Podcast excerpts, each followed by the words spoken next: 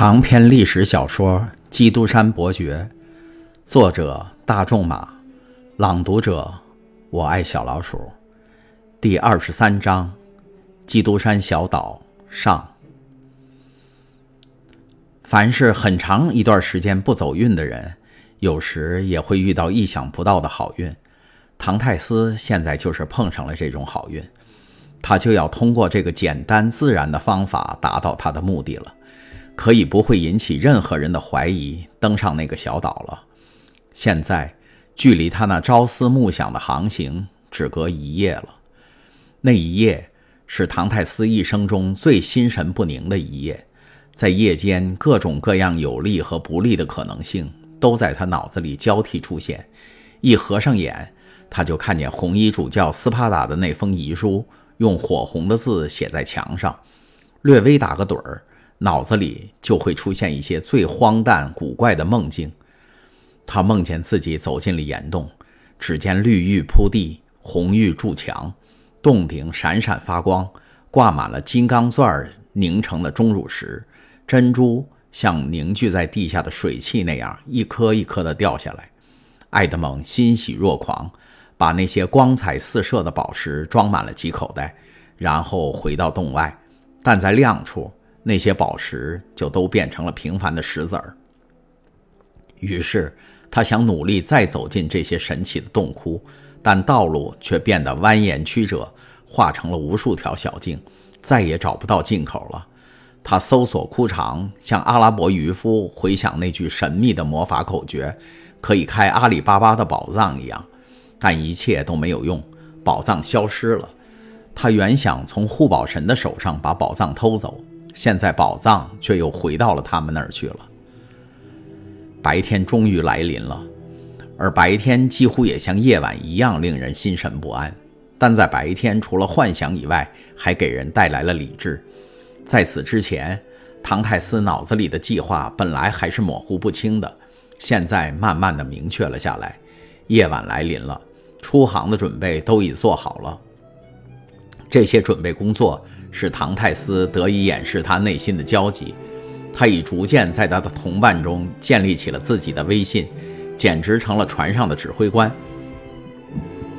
由于他的信念总是很明白、很清楚，而且易于执行，所以他的同伴们很乐于服从他，而且执行得很迅速。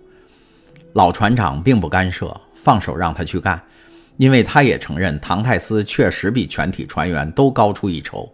甚至比他自己还高明，他觉得这个年轻人最适合做他的接班人。只可惜自己没有个女儿，以致无法用一个美满的婚姻来笼络住爱德蒙。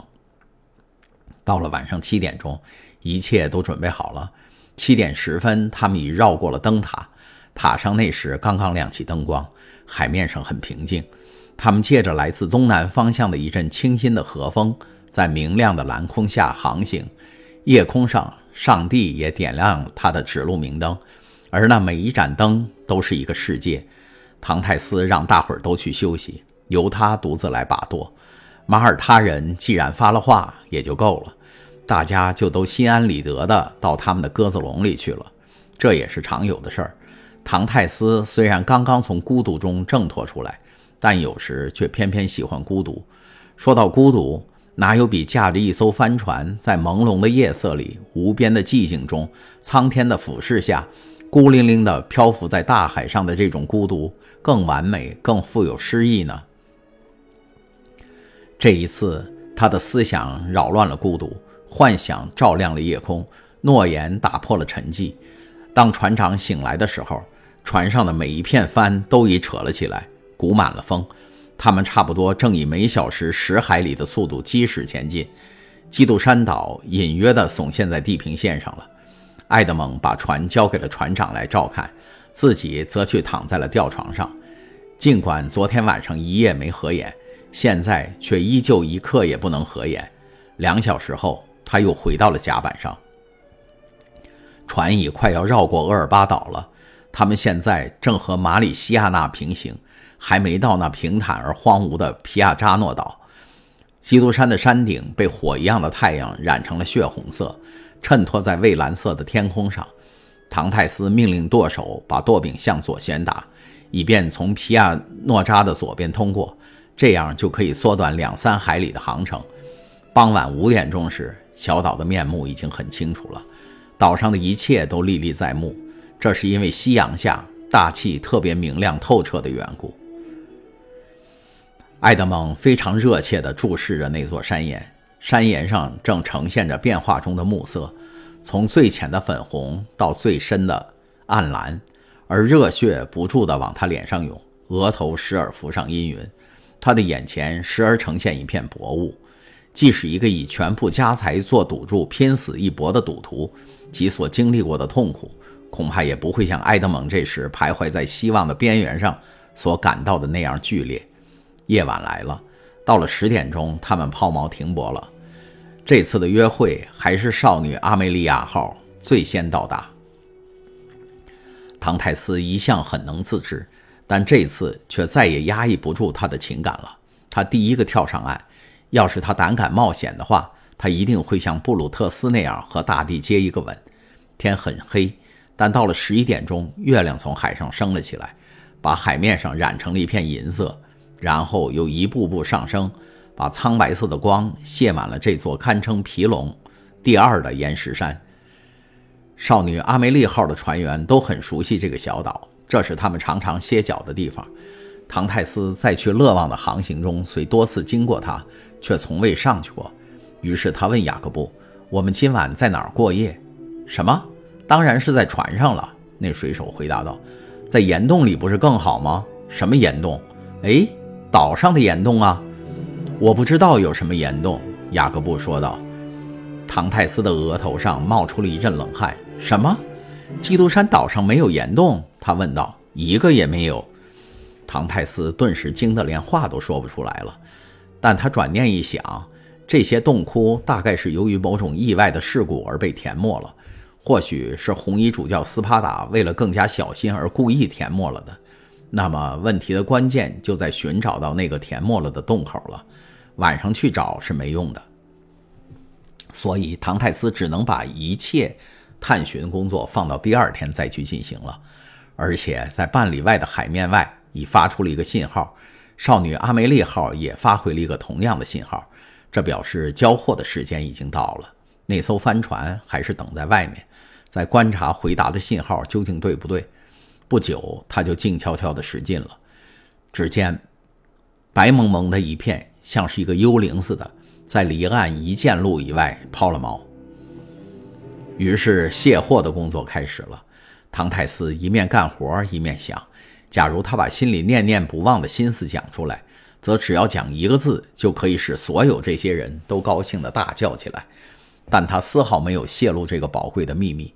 他怕自己已经说的太多了，他喋喋不休地提出一些问题，东张西望的观察，和显然若有所思的那种种神态，说不定已经引起了人们的怀疑。幸而在当时，过去的痛苦的经历帮了他的忙，那惨痛的往事在他的脸上映现出一种不可磨灭的哀伤，在这一重阴云之下，偶尔流露出的欢快的神情，也只像是昙花一现而已。没有人产生丝毫的怀疑。第二天，当唐泰斯拿起一支猎枪，带了一点火药和弹丸，准备去打几只在岩石上跳来跳去的野山羊的时候，大家都以为他这么做只是因为他爱好打猎或喜欢一个人安静一下而已。可是雅各布却坚持要跟他一起去，唐泰斯也没反对，生怕一旦反对就会引起怀疑。他们还没走出四分之一里路。就已射杀了一只小山羊，于是他请雅各布把它背回到他的伙伴们那儿去，请他们去把它烧一烧，烧好以后鸣枪一声通知他。这只小山羊再加上一些干果和一一瓶普尔西亚诺山的葡萄酒，就是一顿很丰盛的酒宴了。唐泰斯继续向前走去，不时地向后看着，并四面查看。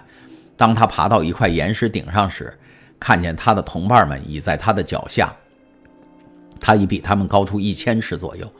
雅各布已和他们在一起了，他们正在忙碌地准备着把埃德蒙狩猎的成绩做成一顿好菜。埃德蒙望了他们一会儿，脸上带着一个超群脱俗的人的那种悲哀而柔和的微笑。两小时之后，他说：“这些人就会每人分得五十个比阿什特，然后重新出发，冒着生命危险再去挣上五十个比阿什特。他们会带着一笔六百里弗的财富回家，然后带着像苏丹那样的骄傲，像印度富豪那样不可一世的神气，把这笔财富在某个城市里花得干干净净。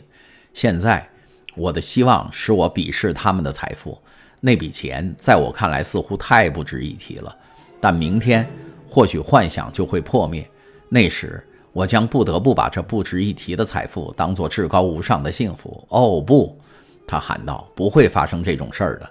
聪明的法利亚从来没算错过一件事，他不会单单在这件事上弄错的。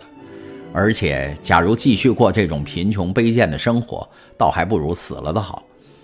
三个月之前。”唐泰斯除了自由以外，原是别无所求的。现在光有自由已经不够了，他还渴望财富。这并不是唐泰斯的错，而是上帝造成的。上帝限制了人的力量，却给了他无穷的欲望。刚才您听到的是由我爱小老鼠播讲的长篇历史小说《基督山伯爵》第二十三章《基督山小岛》上，请继续收听第二十三章《基督山小岛》下。